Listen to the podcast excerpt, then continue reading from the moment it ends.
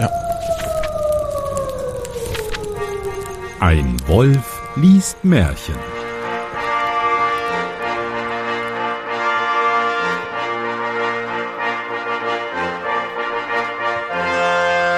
Hallo und herzlich willkommen zu einer weiteren Ausgabe von Ein Wolf liest Märchen. Mein Name ist Johannes Wolf und ich lese ein Märchen. Und damit ich das nicht alleine tun muss, habe ich heute den Christoph bei mir. Hallo. Hallo Johannes. Ich habe gehört, du machst einen Brettspiel-Podcast. Das stimmt. Äh, ich mache mit der lieben Sandra zusammen den Podcast Doppelbrett. Und wir versuchen oh. immer, ähm, ja, irgendwie ein Spiel so in ungefähr einer Stunde relativ intensiv zu beleuchten und irgendwie zu durchdringen. Da sind wir ja gerade im Thema. Ne? Also wir, wir hatten vor ein paar Wochen äh, die Spiel des Jahres Verkündung, wer äh, gewonnen hat. Wie, wie bist du glücklich? Bist du unglücklich? Ähm, ich mu muss gestehen, ich habe da so ein bisschen äh, meine Leidenschaft abgelegt, was das angeht, weil ich ähm, also. mir vorgenommen habe, oder was heißt vorgenommen habe, ich habe die äh, irgendwann so die Erleuchtung gehabt, dass sich der Preis gar nicht so sehr an mich richtet und wenn mir das Spiel gefällt, ist schön. Mhm. Ähm, Wenn es mir nicht gefällt, tut's mir auch nicht weh. Aber ich finde, das ist eigentlich eine ganz schöne Auswahl diesmal. Auch wenn ich äh, mit Living Forest zum Beispiel persönlich jetzt nicht so furchtbar viel anfangen kann. Ähm, aber ich finde, das ist mal wieder eine schöne Abwechslung im Vergleich zu den vergangenen Jahren. Jetzt muss ich, ich weiß, eigentlich sind wir für was anderes da, aber ich bin gerade so interessiert. Ähm, was, was wären denn Spiele, die dich abholen? Ähm, Zuletzt haben wir äh, Ala Erde besprochen. Da kam auch ziemlich gut durch im Podcast, dass äh, ich das sehr liebe tatsächlich. Ähm, mhm. Also gerne auch mal sowas Komplexeres. Es sind manchmal aber auch echt ganz, ganz einfache, banale Spiele. Also wir haben jetzt neulich mal einem unserer Kinder Coloretto geschenkt. Oder er, er hat es geschenkt bekommen, eher so rum. Ähm, mhm. Fand ich auch super. Also ich mag auch manchmal gerne Sachen, die einfach einen schönen, schlanken Mechanismus haben, der dann aber dafür einfach gut ist und das Spiel auch tragen kann ja, sowas macht mir dann durchaus auch Spaß. Spannend. Also Leute da draußen, spielt häufiger und findet euren Podcaster, eure Podcasterin des Vertrauens, die zu euch passt. Und hört da mal rein, natürlich. Würde mich natürlich freuen. Ich, ich, lese das Märchen 188, Spindel, Weberschiffchen und Nadel. Was könnten wir da erwarten? Ich muss natürlich sofort an Dornröschen denken bei Nadel und äh, Spindel. Das könnte eine Abwandlung oder eine, eine Abzweigung von der gleichen Geschichte sein. Das ist tatsächlich nicht undenkbar. Weberschiffchen ist natürlich mehr, also Spindel ist klar, die Wolle machen. Weberschiffchen ist ja, wenn ich webe, dieses Ding, das ich so durchschieße. Ne? Ja. Also die, die Stoff geht so auseinander, dann schieße ich das durch, dann dreht sich der Stoff. Und Nadel ist Nähen. Hm. Mal gucken. Ich bin gespannt. Es war einmal ein Mädchen, dem starb Vater und Mutter, als es noch ein Kind war. Am Ende des Dorfes wohnte in einem Häuschen ganz allein seine Pate, die sich von Spinnenweben und Nähen ernährte. Das ist ja witzig. Das heißt wirklich Spinnen, Weben und Nähen. Also, wenn man zu schnell liest, weil es ist nicht mal ein Komma dazwischen. ich musste auch kurz nachdenken. Die Alte nahm das verlassene Kind zu sich, hielt es zur Arbeit an und erzog es in aller Frömmigkeit. Als das Mädchen 15 Jahre alt war, erkrankte sie. Oh Gott, ich hoffe, dass da nicht so viele Leute sterben diesmal. Hm. Wir haben irgendwie drei Folgen vorher schon ein, Mädchen, äh, ein Märchen übersprungen, weil irgendwie die so traurig war, dass wir nichts Positives erzählen konnten. Oh, okay, ja, ja. Dann hoffen wir mal das Beste. Wir hoffen das Beste. Als das Mädchen 15 Jahre alt war, erkrankte sie, rief das Kind an ihr Bett und sagte, Liebe Tochter, ich fühle, dass mein Ende herannaht. Ich hinterlasse dir das Häuschen, darin bist du vor Wind und Wetter geschützt, dazu Spindel, Weberschiffchen und Nadel. Damit kannst du dir dein Brot verdienen. Na, mit so einer Situation fängt doch jede gute Geschichte an, oder? Also bei jedem Disney-Film sterben erstmal Menschen und dann geht's los. Ja, aber es ist schon absurd, ne? Eigentlich sterben die Eltern, das heißt, das Mädchen startet ja jetzt nicht ganz von null. Aber jetzt dachte man sich, oh, jetzt, jetzt schicken wir die noch zur, zur Pate, zu seine pa allein zu seine Pate. Und die, oh, nee, das ist uns zu blöd. Die lassen wir jetzt auch mal über den Jordan gehen. Ne? Zu viele Charaktere schnell einen vernichten. genau. Das ist wie, ich schreibe was auf und nee, ich schmeiße es doch in den Müll. ja, so. Sie legte noch die Hände auf seinen Kopf, segnete es und sprach, Behalte nur Gott in deinem Herzen, so wird's dir wohl ergehen. Darauf schloss sie die Augen, und als sie zur Erde bestattet wurde, ging das Mädchen bitterlich weinend hinter dem Sarg und erwies ihr die letzte Ehre. Das Mädchen lebte nun in dem kleinen Häuschen ganz allein, war fleißig, spann, webte und nähte, und auf allem, was es tat, ruhte der Segen der guten Alten. Es liest sich so ein bisschen, als sollen wir die Wörter weben, spinnen, weben und nähen in allen Formen lernen. Spann, webte und nähte. Ja. Ja, aber es ist auch so ein bisschen, äh, also da, ich, ich hätte jetzt erwartet, irgendwie sie zieht von dannen, findet ihre große Liebe, ich weiß es nicht, aber setzt sich hin, spinnt, webt und näht und macht nicht viel anders, als irgendwie ihre Pate vorher gemacht hat, ne? Ja, Genau, sie, hat, sie macht nichts anderes, aber irgendwie stellt man sich auch irgendwie so vor, oder ich finde es so schwierig, damit Geld zu verdienen, wenn man nicht irgendwie noch wohin geht, um das dann zu veräußern oder so. Ja. Das stimmt wohl. Ja. Es war, als ob sich der Flachs in der Kammer von selbst mehrte, und wenn sie ein Stück Tuch oder einen Teppich gewebt oder ein Hemd genäht hatte, so fand sich gleich ein Käufer, der es reichlich bezahlte. So dass sie keine Not empfand und anderen noch etwas mitteilen konnte. Okay, es kam wohl doch welche vorbei. Immerhin. Aber was, was teilt die denn mit? Gute Ratschläge, die niemand gewollt hat. oh, da kommen böse Erinnerungen an Situationen hoch, wo, man, wo, wo Menschen, die man nicht kennt, auf einen zukommen und einem gute Ratschläge geben. Ich kenne das hauptsächlich von meinen Eltern. oder, oder wenn man, wenn, ähm, du hast ja gerade schon angesprochen, dass ihr äh, Kinder habt, oder Kind ist ja egal, aber oft kriegt man da ja auch Ratschläge von allen Seiten, wenn äh, man. Absolut. ob Die man Kinder will oder nicht. auch von mir. ja. Aber nee, ich meinte, wenn man, wenn man ein Kind erwartet, dann ist es ja wirklich so, oh ja. dass man irgendwie jeder, jeder, egal ob man ob man schon Kinder hat oder nicht, mal wei jeder weiß Bescheid, was man tun muss und wie man das Kind richtig erzieht. Ja, das vermisse ich wirklich nicht. Und diese Zeit zog der Sohn des Königs im Land umher und wollte sich eine Braut suchen. Na endlich.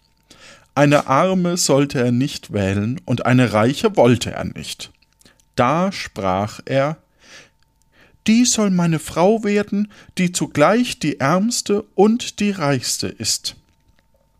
Oh, es geht schon wieder auf so eine Moral raus. ein, ein Mittelschichtmärchen. genau. Aber es ist auch so, ich bin arm an Geld und reich an Erfahrung. weil ich oh, ja. gebe jedem dumme Ratschläge. Die dümmsten Ratschläge, die mir einfallen. Und dann wird sie auch noch belohnt.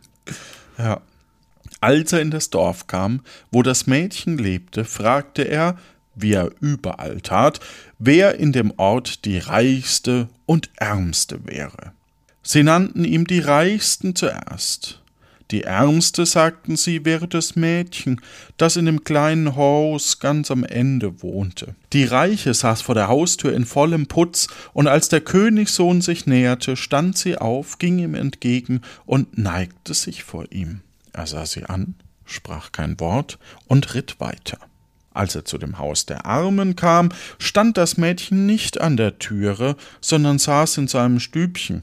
Er hielt das Pferd an und sah durch das Fenster, durch das die helle Sonne schien, das Mädchen an dem Spinnrad sitzen und emsig spinnen. Ja, die ist es, ne? Eigentlich ist doch, ist doch jetzt schon alles klar, ne? Wenn du, wenn du harte Arbeit machst und, und malochst und, und quasi hier immer gewissenhaft, dann kriegst du den Königssohn. Das will uns doch das Märchen sagen hier, oder? Aber an was ist sie denn dann reich? An Fleiß oder? Ja, irgendwie sowas. Mir fehlt so ein bisschen die Idee, wenn ich ehrlich bin. Also weiß nicht, äh, ich habe so das Gefühl, die arbeitet halt den ganzen Tag, aber wo da jetzt der Reichtum ist, kann ich zumindest aus heutiger Sicht nicht so ganz nachvollziehen. Hm. Vielleicht ist sie ja auch eigentlich reich, weil sie ja glücklich ist oder weil, weil im Grunde genommen ihr die Sachen immer abgekauft werden und arm nur deswegen, weil sie ihre Pate und ihre Eltern verloren hat. Das könnte natürlich sein. Es blickte auf, und als es bemerkte, dass der Königssohn hereinschaute, ward es über und über rot, schlug die Augen nieder und spann weiter. Ob der Faden diesmal ganz gleich ward, weiß ich nicht, aber es spann so lange, bis der Königssohn wieder weggeritten war. Kommt denn häufiger eine Ich-Perspektive in Märchen vor beim Erzähler? Also ich habe den Eindruck, dass sich das in den neueren, also das sind, es gibt zwei Bücher bei, bei den Grimmschen Märchen und das zweite Buch hat irgendwie so eine Aufteilung noch, wo dann die letzten zehn sind, glaube ich, Fabeln oder irgendwie sowas. Ich weiß nicht genau, werden wir erst in ein paar Folgen erfahren. Mm, und ich habe den Eindruck, es gibt schon häufiger, aber ich habe den Eindruck, dass das bei den höhö, moderneren höhö, ähm, der Fall ist. Also statt äh, 1812 dann 1857 mhm. oder so. Dann trat es an das Fenster, öffnete es und sagte, es ist so heiß in der Stube. Aber es blickte ihm, so lange es noch die weißen Federn an seinem Hut erkennen konnte, nach. Es blickte ihm nach. Aber ja. Also das Mädchen wurde rot, aber hat schon Sehnsucht nach dem Königssohn. So interpretiere ich das. Ne? Ja, es, es, klingt schwer danach. Jetzt wird nur spannend, ob der Königssohn auch Sehnsucht entwickelt hat. Naja, gut, das ist ja, er, er ist ja schon durch viele Dörfer gezogen und das ist ja jetzt der einzige Ort, wo er sie getroffen hat. Deswegen, also. das Mädchen setzte sich wieder in seine Stube zur Arbeit und spann weiter. Da kam ihm ein Spruch in den Sinn, den die Alte manchmal gesagt hatte, wenn es bei der Arbeit saß und es sang so vor sich hin. Oh nein, jetzt muss ich wieder. Na gut. Spindel, Spindel, geh du aus, bring den Freier in mein Haus. Moment. Ja, Freier hat damals noch so eine andere Bedeutung, glaube ich. Okay, dann bin ich ja beruhigt. Also Anwärter heißt das, glaube ich, sogar nur. Ah, okay. aber, aber klar, aus heutiger Sicht ist es schon Spindel, Spindel, geh du aus, bring mir die Freier in mein. Ja, okay. Was geschah? Die Spindel sprang ihm augenblicklich aus der Hand und zur Türe hinaus, und als es vor Verwunderung aufstand und ihr nachblickte, so sah es, dass sie lustig in das Feld hinein tanzte und einen glänzenden goldenen Faden hinter sich herzog. Also die Spindel, nicht das Mädchen, ja, denke ich. Das heißt, die Spindel muss jetzt zum König, Königssohn, König, ich bin schon wieder gar nicht mehr sicher. Ja, ja, Königssohn. Oder, und holt ja. ihn ins Haus. Nicht lange, so war sie ihm aus den Augen entschwunden. Das Mädchen, das da keine Spindel mehr hatte, nahm das Weberschiffchen in die Hand, setzte sich an den Webstuhl und fing an zu weben. Die Spindel aber tanzte immer weiter, und eben als der Faden zu Ende war, hatte sie den Königssohn erreicht. Aber nichts als Arbeit im Kopf, die gute. Ja. Kaum ist die Spindel weg, erstmal weiter weben. Stimmt. Das ist auch das Erste, was mir einfällt, wenn ich keine Arbeit mehr habe. ah, was könnte ich jetzt tun? Ah, ich kann ja noch weben. Was sehe ich? rief er. Die Spindel will mir wohl den Weg zeigen, drehte sein Pferd um und ritt an dem goldenen Faden zurück. Das Mädchen aber saß an seiner Arbeit und sang Schiffchen, Schiffchen, webe fein für den. Mir geht es ganz schwer über die Lippen. Schiffchen, sofort. Schiffchen, webe fein für die Freier mir. Ah, ne, den, den. Schiffchen, Schiffchen, webe fein für den Freier mir herein. Es sind leider keine Noten dabei. Also es war exakt so schief gedacht, wie ich das jetzt vorgetragen habe. Aber du hast das doch perfekt interpretiert. Oder so. äh, ich ich frage mich ja gerade noch so ein bisschen, ähm, der, der Faden von der Spindel ist ja golden. War der das vorher auch schon? Nee, oder? Der wurde durch das Lied erst so glänzend. Ich glaube ja. Weil sonst wäre es ja auch Magisch. dumm. Also sonst hätte sie ja, wäre sie ja nicht arm. Das war. Ja, verrückt, diese Märchen manchmal. Alsbald sprang ihr das Schiffchen aus der Hand und sprang zur Türe hinaus. Vor der Türschwelle aber fing es an, einen Teppich zu weben. Schöner, als man je einen gesehen hat. Auf beiden Seiten blühten Rosen und Lilien, und in der Mitte auf goldenem Grund stiegen grüne Ranken herauf, darin sprangen Hasen und Kaninchen. Hirsche und Rehe streckten die Köpfe dazwischen. Oben in den Zweigen saßen bunte Vögel. Es fehlte nichts, als dass sie gesungen hätten. Ja, aus heutiger Sicht würde man sagen, sie ist halt Kitsch, ne? Ja, ich wollte auch gerade sagen, bisschen drüber, oder? Definitiv. Und vor allem, also ich, ich überlege gerade, äh, so viel Platz nimmt es doch gar nicht ein. Wo, wo kommen denn da die ganzen Tiere unter? Es ist ein großer Teppich. Ja.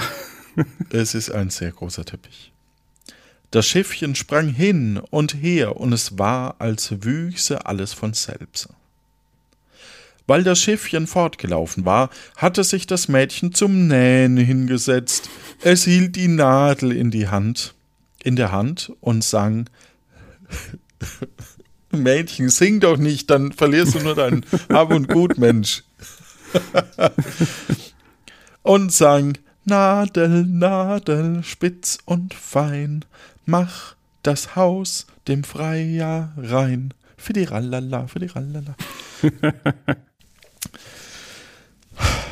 Krass, ne? Dass sich eigentlich alles, was das Mädchen in ihrem Leben als Arbeit hat, nur um den Freier dreht.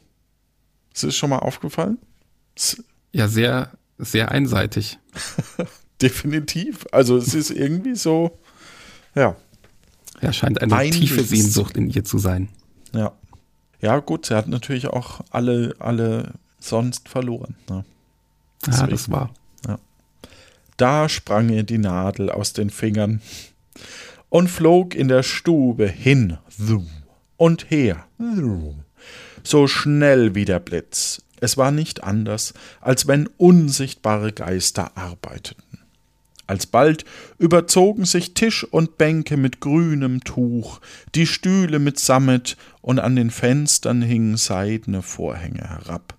Kaum hatte die Nadel den letzten Stich getan, so sah das Mädchen schon durch das Fenster die weißen Federn von dem Hut des Königssohn, den die Spindel an dem goldenen Faden herbeigeholt hatte.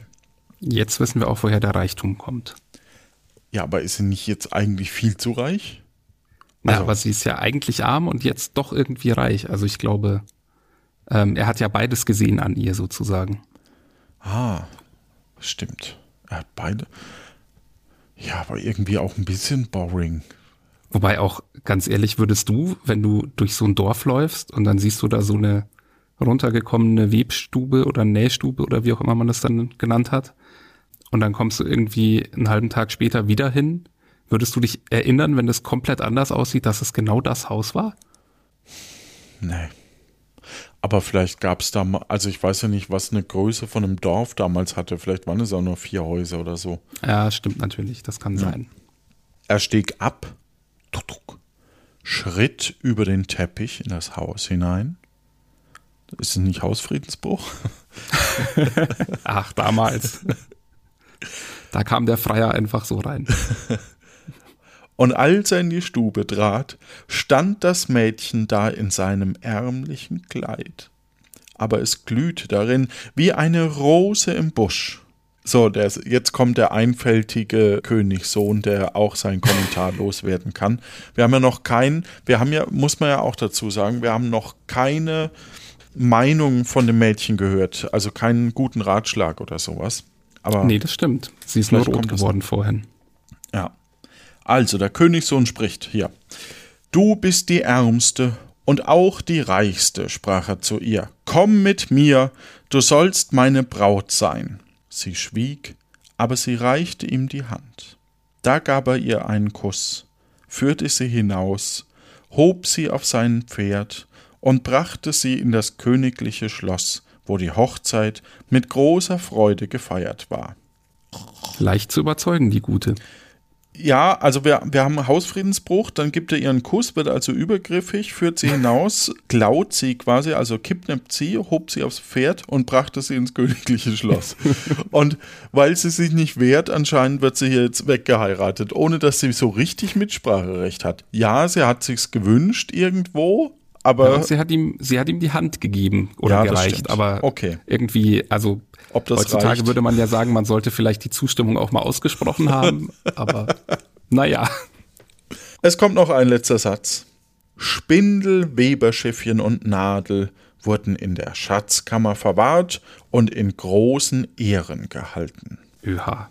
Ja, man möchte, glaube ich, damit wirklich noch symbolisieren, hey, vergiss die Arbeit nicht. Klingt ein bisschen so, ja. So, wenn du nur immer fleißig arbeitest, dann kommt irgendwann schon das Glück. Wird Ja. nur nicht immer gekommen sein, Ja, und vermutlich. wir kämpfen hier langsam für die Vier-Tage-Woche. Ne? Das, ja. Kön können wir gerne weiterhin tun. ja, finde ich auch, finde ich auch. Ähm, weil wir gerade noch Zeit haben, würde ich gleich und das nächste, ich habe gerade drüber geflogen, ist sehr kurz, machen wir noch die 189, der Bauer und der Teufel. Was erwarten wir beim Bauer und dem Teufel? Da muss ich jetzt so ein bisschen so als Münchner an den Brandner Kasper denken. Quasi der, der Bauer, der den Teufel unter den Tisch säuft und sich dadurch längeres Leben erkauft. In so eine Richtung klingt es auf alle Fälle, ne? Bauernschleue trifft äh, Gemeinheit. Ja. Bauer sucht Teufel. Nee. Ach, Es- ich, ich ja. hab, äh, muss noch kurz korrigieren, ich habe vollkommenen Quatsch erzählt. Er säuft ja nicht den Teufel unter den Tisch, der Brandner Kasper, sondern den Tod natürlich. Ähm, also insofern ist nicht ganz korrekt, aber irgendwie in, in eine ähnliche Richtung kann es trotzdem gehen. Ja, also es, es gibt auch sogar so eine ähnliche Geschichte. Denn ist das die Geschichte, wo der dann plötzlich nicht mehr interagieren kann? Also wo dann, wo dann keiner mehr stirbt? Oder ist das eine andere Geschichte? Nee, das ist eine andere, glaube ich. Ach so. Die erzählen wir euch leider nicht da draußen. es war einmal ein kluges und verschmitztes Bäuerlein, von dessen Streichen viel zu erzählen wäre. Die schönst. Auch das machen wir aber anscheinend nicht. Die schönste Geschichte ist aber doch, wenn der Teufel einmal dran gekriegt und zum Narren gehabt hat. Ach, wie er den Teufel einmal dran. Okay. Das Bäuerlein hätte eines Tages seinen Acker bestellt und rüstete sich zur Heimfahrt, als die Dämmerung schon eingetreten war. Da erblickte er mitten auf seinem Acker einen Haufen feuriger Kohlen. Und als er voll Verwunderung hinzuging, so saß oben auf der Glut ein kleiner schwarzer Teufel. Heißt das, es gibt mehrere? Anscheinend in dieser Geschichte scheint so. Interessant. Du sitzest wohl auf einem Schatz, sprach das Bäuerlein. Jawohl, antwortete der Teufel, auf einem Schatz, der mehr Gold und Silber enthält, als du dein Lebtag gesehen hast. Der Schatz liegt auf meinem Feld und gehört mir, sprach das Bäuerlein. Er ist dein, antwortete der Teufel, wenn du mir zwei Jahre lang die Hälfte von dem gibst, was dein Acker hervorbringt. Geld habe ich genug, aber ich trage Verlangen nach den Früchten der Erde. So, erstmal bis dahin. Was, könnt, was, ist, was, was könnte das bedeuten? Also, halbe Kartoffelernte ist ja jetzt nicht das Problem. Wahrscheinlich. Ja, kommt, kommt drauf an, wie viel, äh, also da zu der Zeit gab es ja noch äh, regelmäßige Dürren und so Späße, hätte ich jetzt mal gesagt. Ja. Also vielleicht ist die Moral von der Geschichte am Ende, dass man halt doch lieber sich auf sein Essen besinnt und nicht so sehr aufs Geld schaut. Das hätte Adel gern. Keine Ahnung. Das Bäuerlein ging auf den Handel ein. Damit aber kein Streit bei der Teilung entsteht, sprach es, so soll dir gehören, was über der Erde ist und mir unter der Erde ist. Aber wenn das alles Geld ist, das, dann kauft er sich doch einfach einen anderen Acker noch dazu, oder? Also das wäre jetzt so mein Vorgehen. Ja, oder wenn, wenn der Bauer jetzt wirklich schlau ist, dann pflanzt er halt nur noch Sachen wie Getreide oder so, wo man einfach über der Erde erntet und pflanzt halt keine Kartoffeln. Das stimmt. Er müsste ihn ja gar nicht übers Ohr hauen. Also, ne, man Nee. könnte ja durchaus selbst, selbst Zwiebeln oder so, dann hat er zwar die Zwiebelnknollen, aber äh, man kann ja durchaus das obere Kraut auch verwenden oder sowas. Tja, Wäre denkbar, ja. oder sprach das der. To ah, nee, das. Moment, das, der Bäu das Bäuerlein ging auf den Handel ein. Ah, es könnte sein, dass der das sagt sogar. Aber damit kein Streit bei der Teilung entsteht, sprach es, so soll es dir gehören, was über der Erde ist und mir, was unter der Erde ist. Müssen wir gleich sehen. Dem Teufel gefiel das wohl, aber das listige Bäuerlein hatte Rüben gesät. Ah. Als nun die Zeit der Ernte kam, so erschien der Teufel und wollte seine Frucht holen. Er fand aber nichts als die gelben, welken Blätter.